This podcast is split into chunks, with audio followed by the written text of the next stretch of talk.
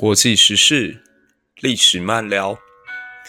回头望得越深，向前看得越远。一历百忧解，陪你度过假日下班的闲散时光。让我们一起聊聊吧。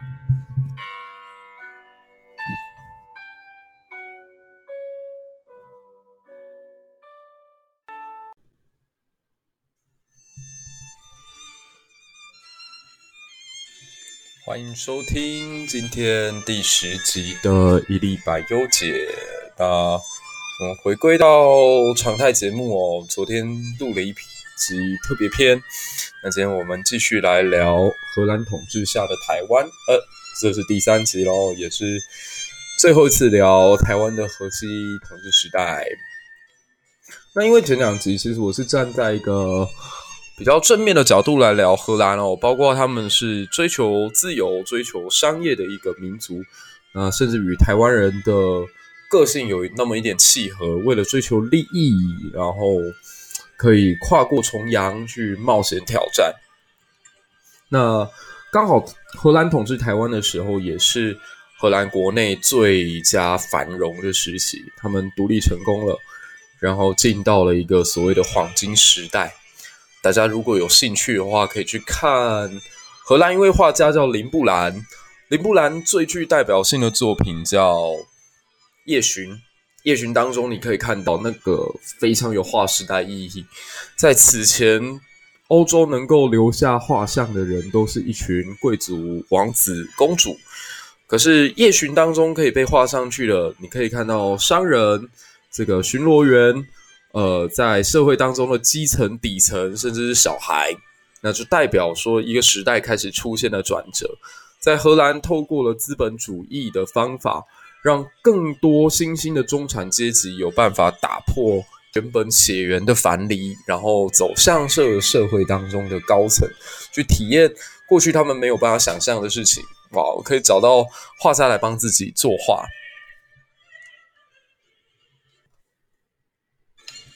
但台湾身为一个殖民地，当然就没有办法享受到黄金时代所带来的好处。相反的，台湾因为地位很特别，位置很尴尬，在国际上一直都是争端的引爆点。呃，举个例子好了，像说大家应该有听过的冰田迷兵卫事件，就是属于一个荷兰、日本以及台湾原住民三方角力的过程。这故事很精彩，那我们可以简单的来说一下。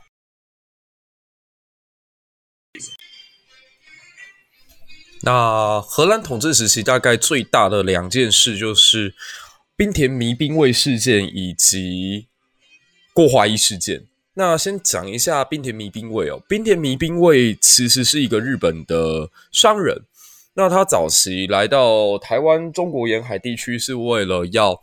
买中国的生丝，那中国其实自古以来盛产丝绸，而且当年中国丝绸的品质之高，让不管是拜占庭帝国，还是威尼斯、热那亚，甚至日本都非常非常的喜欢，它算是一个高档的奢侈品。那买到生丝之后，回到日本再进行加工，通常都可以卖出不错的价格。可是自从荷兰人进到台湾之后呢，诶，日本商船只要再经过。那就必须要抽百分之十的这个货物税，那这其实无可厚非。就像说，新加坡今天可以这么有钱，就跟它占据马六甲海峡有很大的关联。任何石油啊、天然气啊、铁矿啊资源，希望能够透过。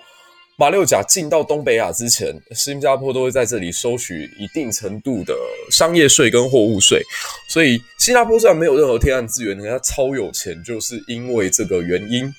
那台湾其实地理位置也很不错，就是它算是扼住了整个东北亚最重要的航道，所以荷兰人就可以在这里进行对日本人的商船收取税收。可以，这个时候冰田弥兵卫就很。不爽，就是觉得凭什么你什么事都没有做，收我百分之十？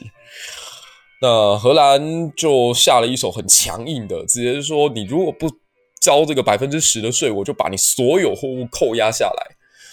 对，那冰田迷兵卫就憋着一口气，被他扣留了货物之后很不爽，然后在台湾晃来晃去的时候，突然间发现，哎，台湾不爽荷兰人的不止他，哎，还有一群原住民，新港社原住民就对荷兰人特别感冒，所以这个时候新港社的其中一个原住民名字叫李家，他就决定要跟滨田民兵卫合作，然后两人一拍即合。他们到了日本，然后觐见当时的德川家光，也就是德川幕府第二代首领。那这对日本人来讲也是一个千载难逢的好机会。大家要知道，其实日本一直以来都很垂涎台湾这块土地，从丰臣秀吉开始，到德川家康，一直到德川家光，可以说他们历代统治者都很希望能够与台湾结盟。那为什么呢？这跟丰臣秀吉的一个野心有关系。丰臣秀吉算是日本统治史上最具扩张野心的人，他一直希望能够打败明朝，然后统治整个中国。那如果想要完成这个梦想的话，他觉得要我两路进兵，一路从朝鲜走北路进攻北京，另外一路从南边。经由台湾进入福建、浙江沿海，然后进击南京，南北夹击之下就可以把中国给消灭。这是丰臣秀吉的想法。可是要完成这个重大的举措，必须有一个环节，就是能够找到台湾与他合作的对象。那丰臣秀吉就多次派遣使者来到台湾岛，寻找所谓的高山国王。对，但众所周知，其实当时。台湾并没有一个高山国王存在，因为台湾是一个散居的部落形态的原住民社会，所以日本使者来到台湾转了好几圈之后一无所获，所以最终我们可以看到丰臣秀吉一直只能采取单路行进，就是从朝鲜半岛登陆，然后进攻今天的汉城、今天的平壤，但最后都被挡下来。结果这一次德川家光可以说是不费吹灰之力，忽然间得到十六个来自于高山国的使者，然后兵田迷兵卫给他的献策，告诉他说，其实进攻台湾是有可能的，只要武器足够、火药足够的话，荷兰人其实在岛上并没有多少驻军。大家如果还没有忘记的话，就知道荷兰其实是以公司的形式进驻到台湾来。那大概在。热兰遮城、大园这一带也不过就是四五百人左右，所以日本政府评估了一下之后，觉得似乎有实力与其一战，所以就把火药跟武器交给了滨田迷兵卫，然后另外携带四百多名日本武士前进台湾，打算能够把荷兰人驱逐而统治台湾这块岛屿。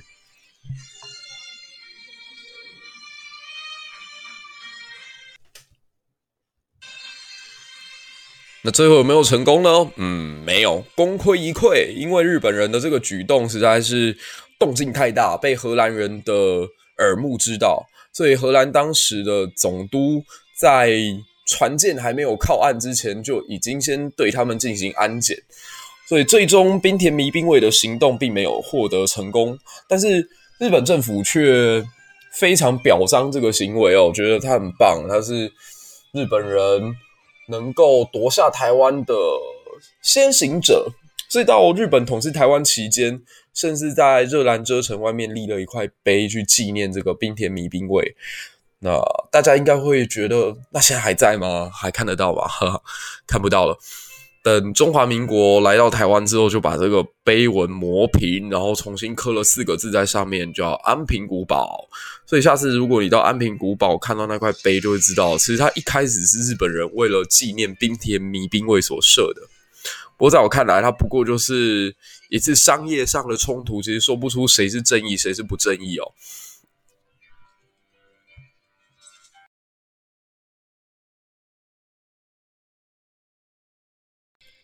后来的郭怀义事件对台湾人来讲就是更大的伤痛啦。荷兰其实在统治台湾的过程，它就是为了剥削以及获取利益嘛。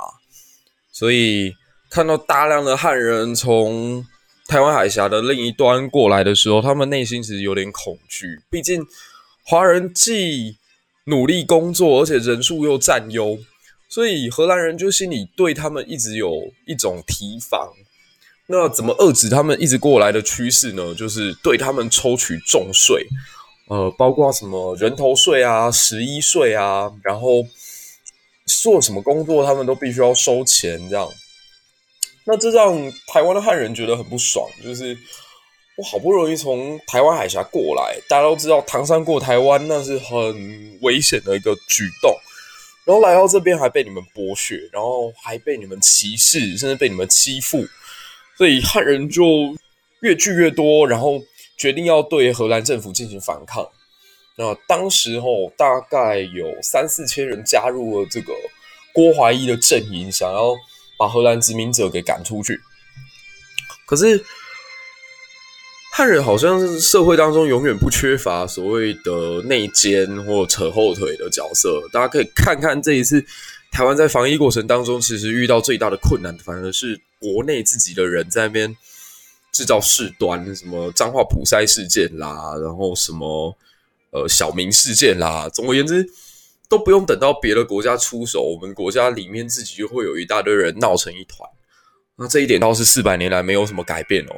当初郭怀一要反抗的前一天晚上，就有七个汉人的老板跑去偷偷告密，去跟这个荷兰总督说：“你要小心哦，郭怀一似乎有。”动作这样，所以让荷兰可以提前很早就进行准备。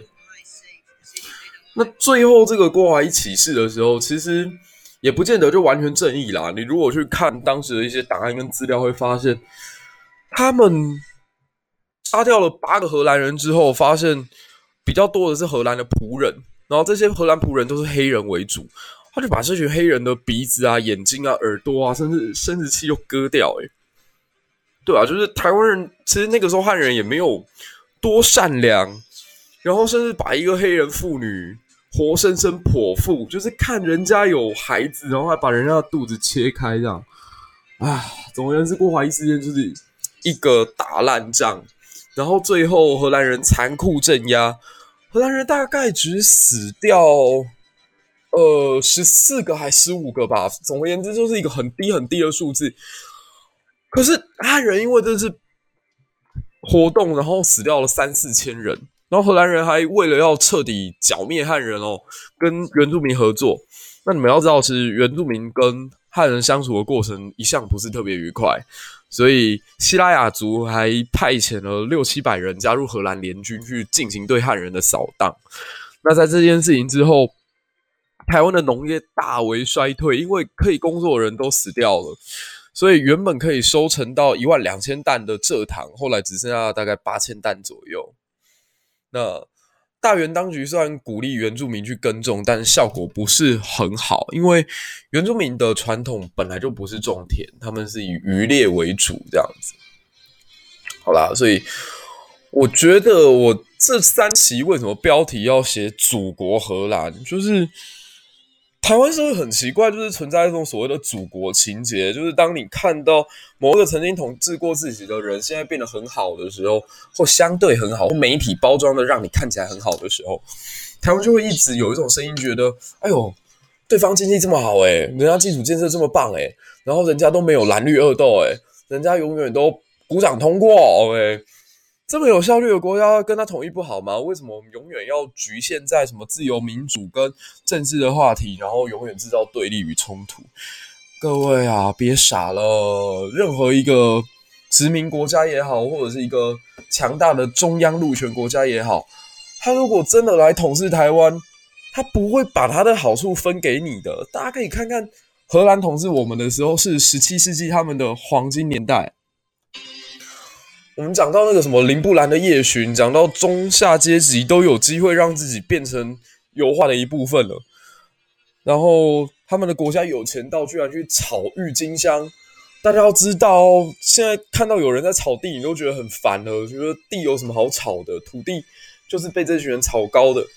荷兰人当时炒的东西是郁金香，诶，你就知道他们的钱多到多没地方花了，居然花在花上面，然后还弄到国家经济大泡沫这样。可是荷兰人过得舒服，荷兰人在这么多利益之下，他有分给当时台湾人一星半点吗？不会，因为看在他们的眼里，台湾就是奴隶，台湾就像是他们农场里面的乳牛，帮他们生产牛奶而已。那你说几百年后，如果我们被这个左方左边那个国家统治之后，他们会把台湾当成什么样地位来看待？我觉得也是一个值得剥削的对象吧。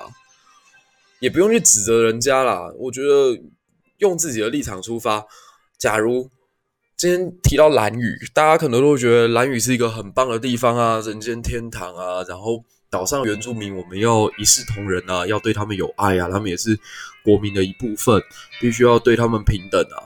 这些话大家都可以讲，而且可以讲的一个比一个还要好听，各种左派文青的说法都会有这样。可是。只要牵涉到自己切身利益哦，我相信每一个人都会变一张脸。就假如今天我们的总统府宣布，行政院说要在台北跟兰屿之间盖一个北兰高速公路，对啊，真的很北兰诶，光听名字听起来都很奇怪。然后预算大概要四百亿，你信不信？一定会有一群人跑出来说，兰屿就是乡下该有乡下人的样子，兰屿凭什么耗费四百亿的资源？这不公平，这个。对当地的破坏比较大，这样。那其实说白了，就是大家还是站在一个中央的角度来看待地方嘛。蓝屿对我们来说就是遥远的顾远方，远方又怎么样？远方有没有顾好？远方永远就是一个放在理想世界里面歌颂的对象，但是到了切身利益摆在眼前的时候，立刻可以割舍掉的地方。所以你不信的话，你就再想更极端一点。大家都知道，现在核废料都放在兰屿。如果有一个人说我好爱兰屿哦，那我就很想要问你，那把兰屿的核废料放在你家旁边，你要不要？所以，我们这个主题在讲祖国荷兰。其实我不是在说我好怀念荷兰统治时代，觉得荷兰好棒，而是要让大家去思考一个问题，就是荷兰很棒。但如果我们这个国家或我们这块岛屿没有自主权，它很棒又与你何干？奴隶主才不会把奴隶放在眼里的，他才不会把他的红利分给他底下的任何一个被他劳役过的人，包括这个国家。所以，经过十七世纪的这些殖民统治，我觉得应该是给台湾人一个印象。就是我们必须得自立自强，而不是想要去依靠什么人或抱谁的大腿。这边可不是 NBA。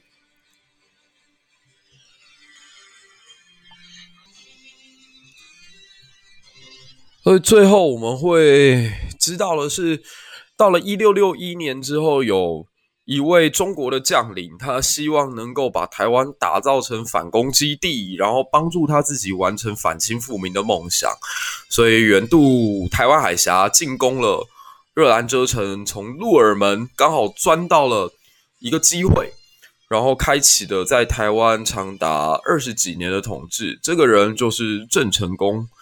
可郑成功来了以后，嗯，到底对台湾的影响是什么呢？那我是觉得，如果我们再继续把故事往下讲哦，其实对听众跟对我自己来说都有点辛苦。我个人是一个很随性的人，就是喜欢想到什么讲什么，想到什么跳什么这样。所以如果要把它讲成一个长长的系列，什么荷兰祖国与呃台独英雄郑成功，我觉得它会就变大合剧了，就跟日本的赌鸡什么一样，就变得很长。所以我们就此打住吧，就是等到哪天再发生相关的国际事件，让我们想到的时候，我们可以再回头说一说。那郑成功，我这边只提一个小小的概念，其实郑成功有点像台湾在呃现代的三个总统的合体，就是蒋介石加李登辉加陈水扁。为什么说他像蒋介石呢？就是都妄想以一个小小的岛屿完成反攻大陆祖国的梦想。为什么说他们像李登辉呢？是因为郑成功其实也是一个日本人，他出生的地点，他的妈妈都是日本人，那跟李登辉这方面有点像，所以对日本这个国家都有呃很特别的情感。那为什么说又像陈水扁呢？就是不管是有意的还是无意的，其实郑成功都让台湾政权独立于大陆之外，形成一个独立的国家，所以。我们可以这样讲哦，两国论的先驱，或是两国论彻底的执行者，第一位就是郑成功。所以有机会我们在聊郑成功的时候，嗯，可以带大家用一些比较有趣的角度重新来检检视他。那这一期的一百忧解我们就聊到这里。那大家如果还对什么样的话题有兴趣，或者像昨天那样，大家还想要听我闲聊一些自己的人生经验的话，嗯，欢迎使用 Instagram 告诉我。那这一期就到这里，谢谢你的收听，我们下一期再见，拜拜。